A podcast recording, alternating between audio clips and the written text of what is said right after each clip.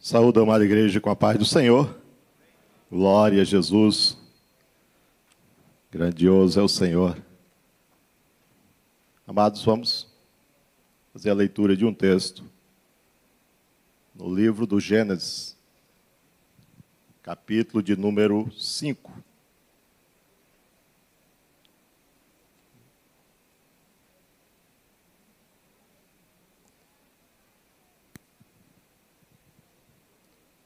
Gênesis, capítulo número 5, a partir do versículo 18.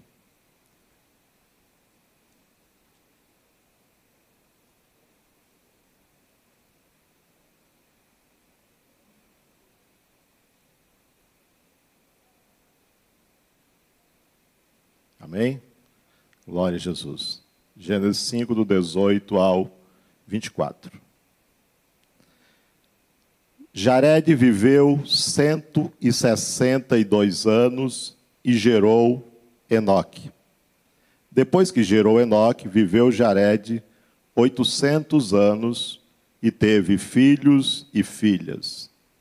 Todos os dias de Jared foram 962 anos e morreu.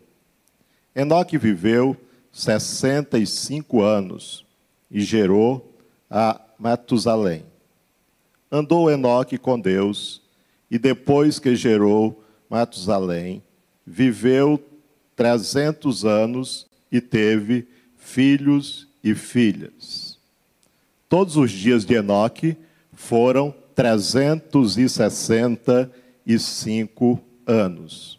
Andou Enoque com Deus e já não era, porque Deus o tomou para si. Amém? Glória a Jesus. Esse texto de Gênesis, que acabamos de ler, é, ele quase que totalmente encerra toda a história desse personagem, que é um personagem fascinante. Fascinante porque o texto, como nós lemos, declara de que ele andou com Deus. Enoque. Poucos, poucas citações acerca dele. Além desse texto, nós temos ainda duas referências em toda a Bíblia acerca desse personagem. Mas ele é uma pessoa extremamente inspirativa. Inspirativa, primeiro, porque Enoque andou com Deus. Segundo, porque Deus o tomou para si. Contexto em que está inserido essa narrativa, ela nos ajuda a compreender melhor a realidade ou o contexto social dos dias de Enoque, visto que é um trecho tão pequeno e, portanto, não temos muitas informações.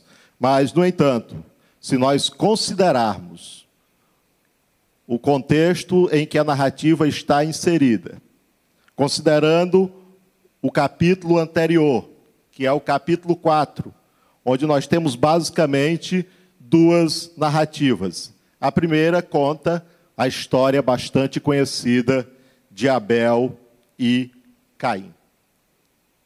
E na sequência nós temos a narrativa da descendência de Caim. Indo para o capítulo seguinte, o capítulo 6, nós temos a narrativa acerca da corrupção do gênero humano e, finalizando o capítulo 6, nós temos o anúncio do dilúvio. E isso revela um pouco do contexto social de Enoque. E é isso que faz de Enoque um personagem extremamente fascinante. Porque ele anda com Deus independente do que está acontecendo ao seu redor. Antes dessa narrativa, nós temos exatamente o episódio lá do Caim e do Abel, né? e o consequente assassinato do Abel. E após essa narrativa, nós temos exatamente a descrição de como a descendência de Adão se corrompeu. De como a corrupção do gênero humano se deu. E é exatamente nesse contexto que nós temos um homem que anda com Deus. Dentro de um ambiente extremamente corrupto. E muitas vezes nós escutamos, e talvez nós até já falamos do quão difícil é servir ao Senhor. E aí a gente vai citando uma série de situações que ocorrem ao nosso redor, né? o ambiente em que nós estamos inseridos profissionalmente, o ambiente acadêmico, e aí a gente vai citando uma série de circunstâncias que realmente são complicadas, que realmente é, faz com que o desafio de ser um discípulo de Jesus não seja tão fácil. Mas a história de, de, de Enoque nos chama a atenção para dizer que, mesmo em meio a toda a corrupção da humanidade, é possível andar em fidelidade com Deus que as circunstâncias ao nosso redor não servem de desculpa para que nós andemos em infidelidade. Porque andar com Deus, andar em fidelidade, é uma questão puramente pessoal, é uma questão de decisão. É claro que é muito mais simples, é muito mais fácil a gente servir ao Senhor num ambiente em que todos são tementes. Mas, ao mesmo tempo que é mais fácil, isso é quase impossível. Você viver em um ambiente onde todos são tementes ao Senhor. Principalmente se nós considerarmos o nosso contexto atual. E isso é algo que também nos chama a atenção. O ambiente de progressão da degeneração humana, dos descendentes de Adão, que nós encontramos narrado aqui, nesse contexto, nos fala de algo tão familiar, de algo que nós vivenciamos. Mas em meio a toda a corrupção da descendência de Adão, nós encontramos Enoque. Andando com Deus. E não é nem tão longe do início do pecado. No início do capítulo 5 diz: Este é o livro da genealogia de Adão. E aí ele vai dizendo, ele vai falando sobre Adão, Adão que gerou Sete, Sete que gerou Enos, Enos que gerou Kenã, Kenã que gerou Malaléu, Malaléu que gerou Jared, e Jared que gerou Enoque. Sete gerações. Desde o pecado de Adão, e nós encontramos, nós nos deparamos com o homem que anda com Deus. E ele não é um exemplo do que acontece de forma geral com a descendência de Adão. Pelo contrário. A generalização é a da corrupção. A generalização é a da degradação. A generalização é do distanciamento de Deus. Mas enquanto a grande maioria se distancia de Deus, Enoque faz uma caminhada inversa. ele caminha em direção a Deus e ele caminha junto com Deus, apesar de todas as circunstâncias adversas. Enoque andou com Deus e já não era, porque Deus o tomou para si. É uma outra realidade da vida de Enoque, com pouquíssimos exemplos. Na verdade, na narrativa bíblica, só Enoque e Elias foram tomados pelo Senhor, foram arrebatados pelo Senhor, não passaram pela morte. E como é essa coisa de andar com Deus?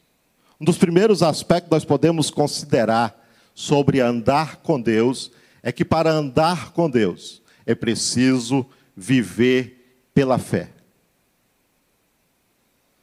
E Enoque era um homem de fé. Enoque era um homem que sempre buscou andar na presença de Deus.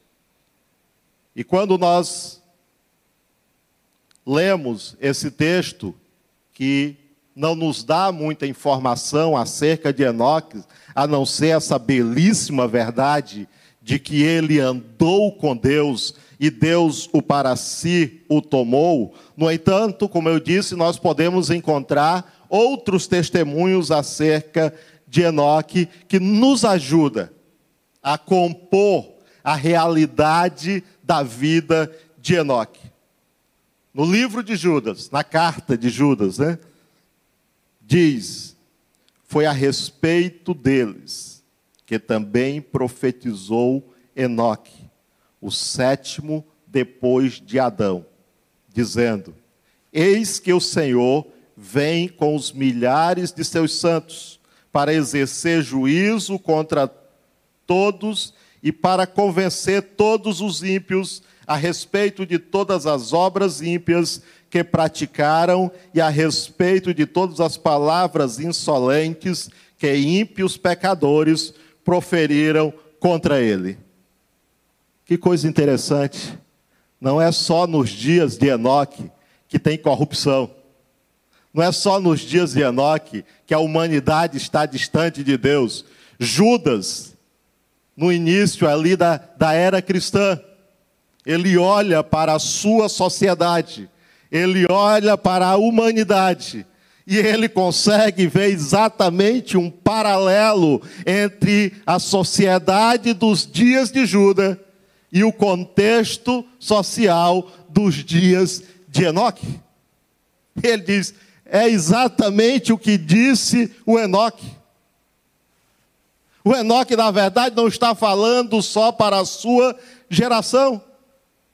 As palavras de Enoque, que nós temos apenas essas que o Judas registrou na sua carta, né? e que ele teve acesso a essa informação, a esse escrito que fala acerca do ministério, né, da vida do Enoque. Ele diz: olha, o que o Enoque pregava, o que o Enoque falava, tem tudo a ver com esta sociedade atual. É acerca dessas pessoas, de Judas, que o Enoque profetizou. E ele faz questão até de situar o quão distante é, né, quando ele diz que Enoque é o sétimo depois de Adão. Quanto tempo passou? Mas parece que não mudou nada no que diz a realidade humana. O que disse Enoque de Judas é exatamente o que ele comunicou para uma humanidade corrupta e perdida. Eis que o Senhor vem com os milhares dos seus santos para exercer juízo contra todos, para convencer a todos os ímpios. As palavras de Enoque serve para que Judas possa aplicá-las aos aquelas pessoas da sua geração. E observando exatamente todas essas informações, nós podemos considerar alguns aspectos importantes na vida desse homem que anda com Deus. E a primeira coisa que nós podemos considerar é que uma pessoa que anda com Deus é uma pessoa que tem plena convicção da existência de Deus. E o Enoque, apesar de tudo, apesar de toda a realidade que está ao seu redor, ele não perde a certeza de que Deus existe, de que Deus é o Senhor de todas as coisas. Apesar de nós termos informações extremamente escassas acerca de Enoque, fica muito claro a disposição do Enoque de crer em um Deus todo-poderoso. Mas o Enoque não fica apenas na fé na existência de um Deus. A fé na existência de um Deus é apenas a porta para uma caminhada rumo a um relacionamento íntimo e profundo. E é exatamente nessa direção que o Enoque caminha. Ele se propõe então a viver uma vida de comunhão com Deus. Enquanto tantos negam a existência de Deus, e enquanto tantos outros duvidam ou questionam, o Enoque não apenas tem a certeza de que Deus existe, mas ele tem também a certeza, a convicção que não apenas Deus existe, mas que ele é um ser pessoal. Ele é alguém com quem podemos nos relacionar. Ele é alguém com quem nós podemos manter um relacionamento íntimo. Ele é um ser relacional. Ele é um ser que se importa com o ser humano. E a partir dessa convicção, o Enoque decide andar com Deus. Andar na presença de Deus. Andar segundo a vontade de Deus. Tem um texto na carta aos Hebreus, que é bastante conhecido, capítulo 11, é o capítulo da fé, né? No versículo 6 diz assim: Ora, sem fé é impossível agradar a Deus, porque é necessário que aquele que se aproxima de Deus creia que Ele existe e que é galardoador dos que o buscam. Que beleza. Sem fé é impossível agradar a Deus. Mas o mais interessante disso é que, na verdade, esse texto está diretamente relacionado à figura de Enoque. O versículo anterior, o versículo 5, diz: Pela fé Enoque foi trasladado para não ver a morte, e não foi achado porque Deus o trasladara, pois antes da sua transladação alcançou testemunho de que agradara a Deus. A afirmação de que sem fé é impossível agradar a Deus, registrada pelo autor da carta aos Hebreus, está diretamente ligado exatamente à fé de Enoque. Uma fé que fez com que ele alcançasse o testemunho de que era alguém agradável aos olhos de Deus. Porque andar com Deus é se tornar alguém agradável aos olhos de Deus. Andar com Deus implica em andar de acordo com a vontade de Deus. Andar com Deus implica na morte do eu, para que o Senhor seja verdadeiramente aquele que domina sobre as suas vontades, sobre os seus interesses, sobre os seus projetos. Andar com Deus é andar em consonância com a vontade de Deus. Andar com Deus é permitir que a sua vontade prevaleça sobre a minha vontade, sobre a nossa vontade. Não dá para dizer que andamos verdadeiramente com Deus se continuamos sendo o Senhor das nossas vidas. Se continuamos ditando o passo da caminhada. Quem anda com Deus anda de acordo com o passo que o Senhor determina. Não é nós que determinamos como é que Deus vai andar do nosso lado. É o Senhor que dita o passo e a gente caminha junto. Enoque aprendeu isso. Nós precisamos aprender com Enoque a andar com Deus. Ah, irmão, mas isso é tão difícil. É nos dias de Enoque também era. Mas como é que é possível? E aí tem uma coisa muito interessante. É possível, única e exclusivamente, por conta da graça de Deus. É a graça de Deus. Ah, irmão, mas a graça de Deus, nós não estamos falando do período patriarcal, nós não estamos falando, ah, nós não estamos falando do período da lei, viu? Isso é antes da lei, tá certo? Então, essa argumentação não vale. Ah, mas é antes, é no período patriarcal, não tinha graça. Quem disse que não tinha? A graça se manifestou durante toda a história. É pela graça que nós podemos, apesar de toda a corrupção, mantermos um relacionamento com Deus. Nunca foi pelos nossos méritos, nunca foi pelos nossos esforços, nunca foi e nunca será. Baseado na graça que Enoque andou com Deus,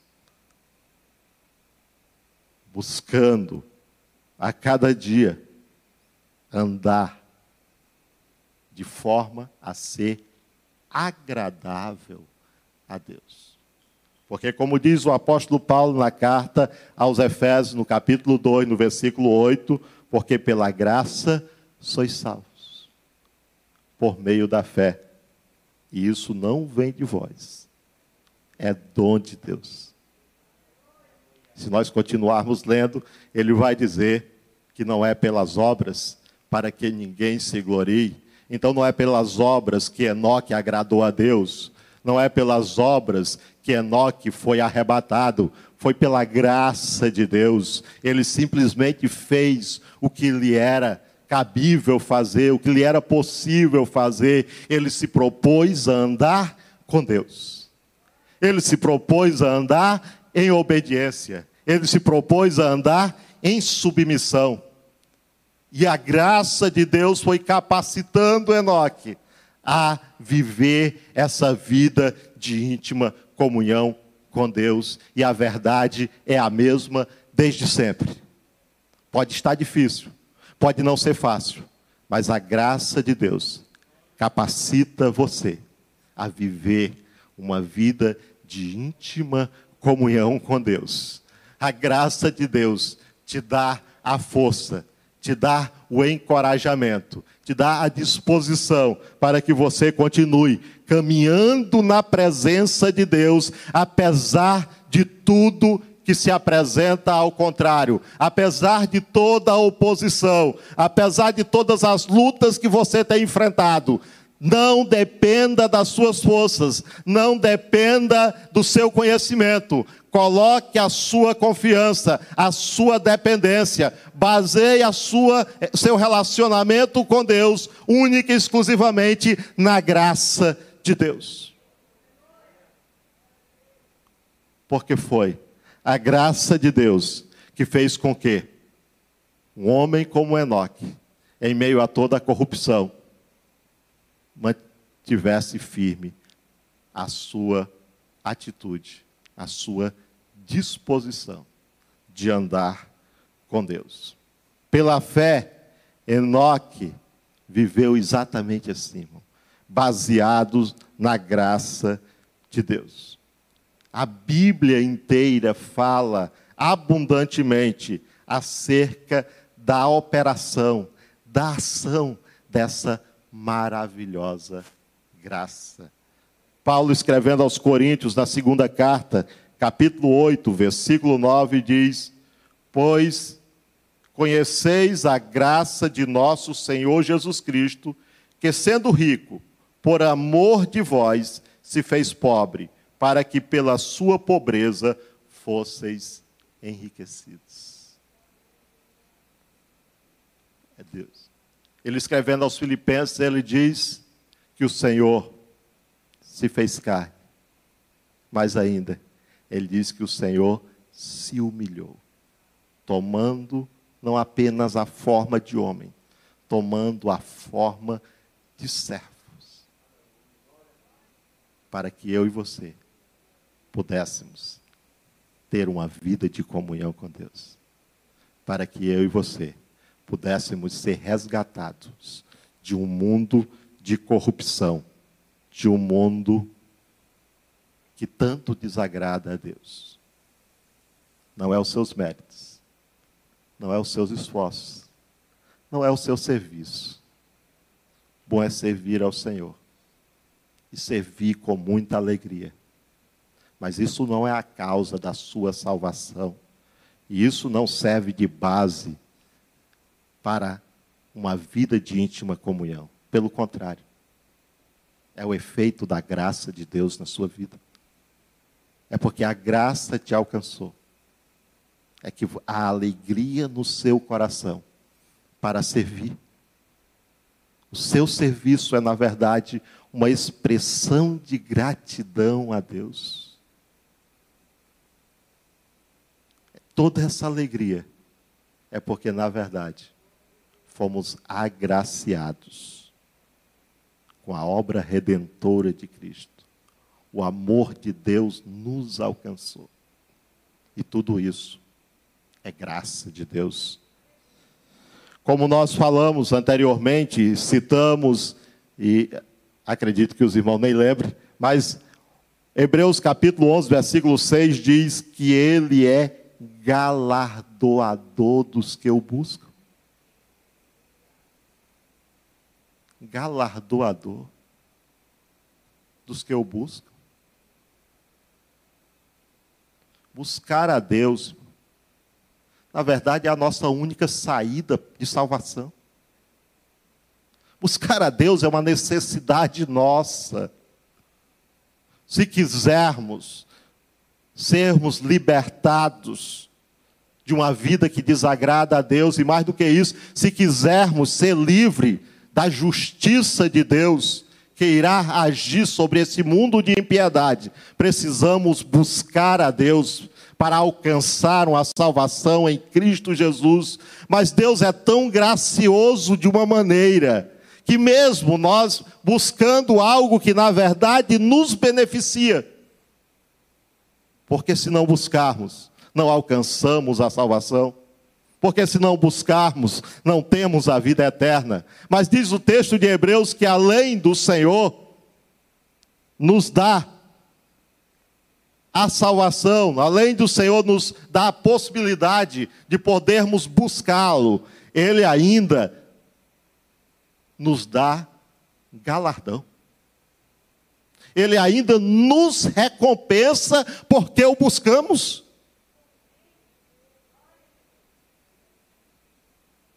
Nós o buscamos para termos a salvação.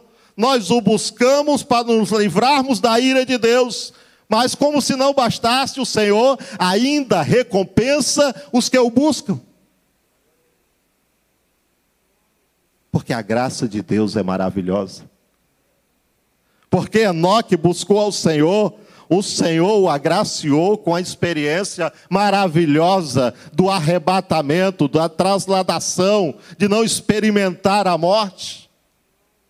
Eu não sei o que você já tem experimentado nessa sua busca de Deus, mas com certeza o Senhor já tem te recompensado, o Senhor já tem te galardoado, o Senhor já tem te dado bênçãos sem medida, algo que que você nem esperava, porque a própria palavra de Deus diz que o Senhor nos dá muito além daquilo que pedimos ou pensamos.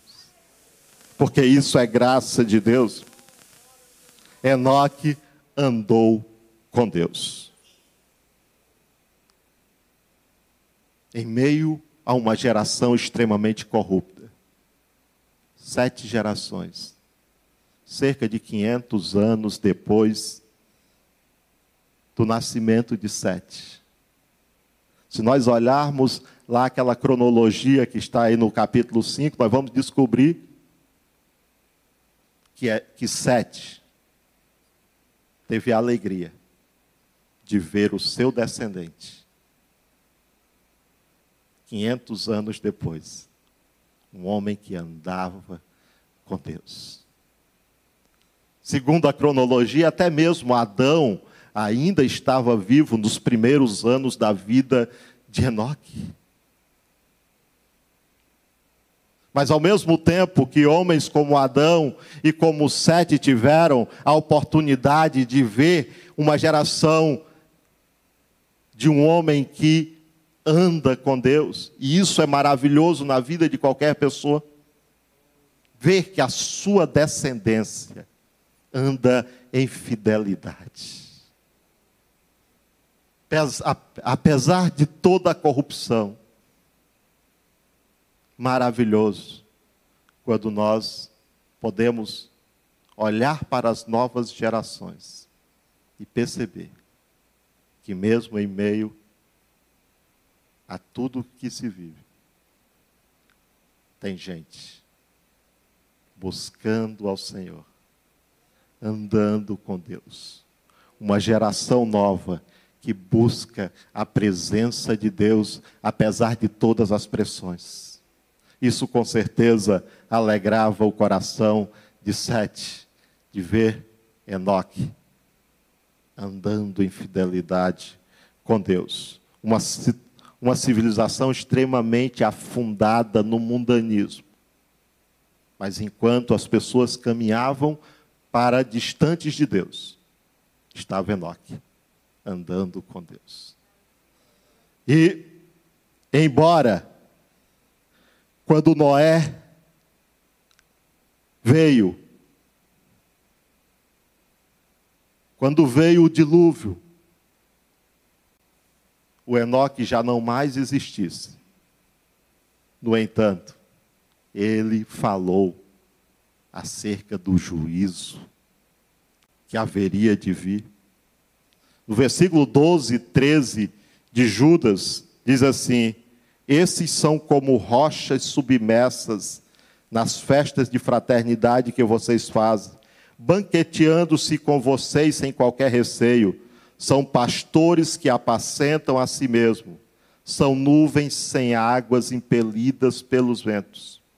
São árvores que em plena estação dos frutos continuam sem frutos, duplamente mortas e arrancadas pela raiz. São ondas bravias do mar, que espumam as suas próprias sujeiras. São estrelas sem rumo, para as quais está reservada a mais profunda escuridão para sempre. E diz Judas: foi isso que profetizou Enoque. Enoque viu esse retrato da sua geração. Judas consegue enxergar isso na sua geração. E qualquer homem ou mulher de Deus que vive uma vida de comunhão com Deus, consegue ver a mesma coisa nesta geração. Nuvens sem águas, árvores que, mesmo na estação dos frutos, não produz nada. Pessoas cheias de si, mas que na verdade são extremamente vazias. Parece com a nossa geração? E se Enoque falou assim da sua geração, e se Judas consegue ver isso na sua geração, cabe a nós anunciar a verdade de Deus nesta geração. Mas a palavra e a figura de Enoque não é apenas o exemplo de um profeta que descortina a realidade do mundo espiritual e moral da sua geração. Enoque também é um tipo da igreja. Porque pela fé, Enoque foi levado a fim de não passar pela morte. Não foi achado, porque Deus o havia levado. Ele foi arrebatado, porque viveu uma vida de fidelidade. O Senhor para si o tomou, porque ele andou em fidelidade. E esse versículo nos fala exatamente de que o arrebatamento é uma verdade, de que o arrebatamento é uma realidade, de que o arrebatamento é a esperança de todos aqueles que caminham com Deus. Caminhamos com Deus porque ansiamos o dia em que poderemos gozar de uma de uma comunhão plena com Deus e onde todos aqueles que andam com Deus poderão estar juntos. E é exatamente isso que a palavra de Deus nos garante. De que o Senhor virá, como foi cantado aqui nesta manhã. O Senhor virá o Senhor virá nas nuvens para arrebatar o povo seu, de homens e mulheres que andam com Deus, que vivem em fidelidade, que conseguem vencer este mundo, que apesar de toda a corrupção, consegue manter a sua fidelidade a Deus. Como grande profeta do período antediluviano, o Enoque anunciou o juízo de Deus. Foi a respeito deles que também profetizou Enoque, o sétimo depois de Adão: Eis que o Senhor vem com os milhares dos seus santos anjos. Já anunciava Enoque já anuncia à igreja há dois mil anos. O Senhor vem para arrebatar o seu povo, o Senhor vem para buscar a sua igreja, o Senhor vem para levar os que são seus. Porque, como diz o texto, o Senhor agrada-se dos que o temem e o buscam. Porque Enoque teve testemunho de quem agrada a Deus. Esse é o nosso desafio, esse é o nosso chamado, essa é a nossa vocação. Viver uma vida de fidelidade, apesar de toda a corrupção.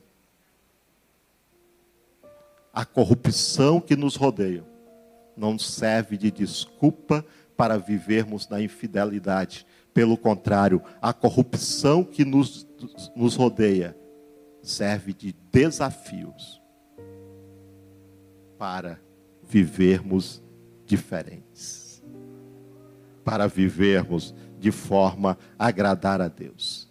A vida e a mensagem de Enoque lançam luz sobre essa maravilhosa verdade. O Senhor virá. Diz o apóstolo Paulo na carta aos Tessalonicenses, da primeira carta, no capítulo 4, versículo 16 em diante.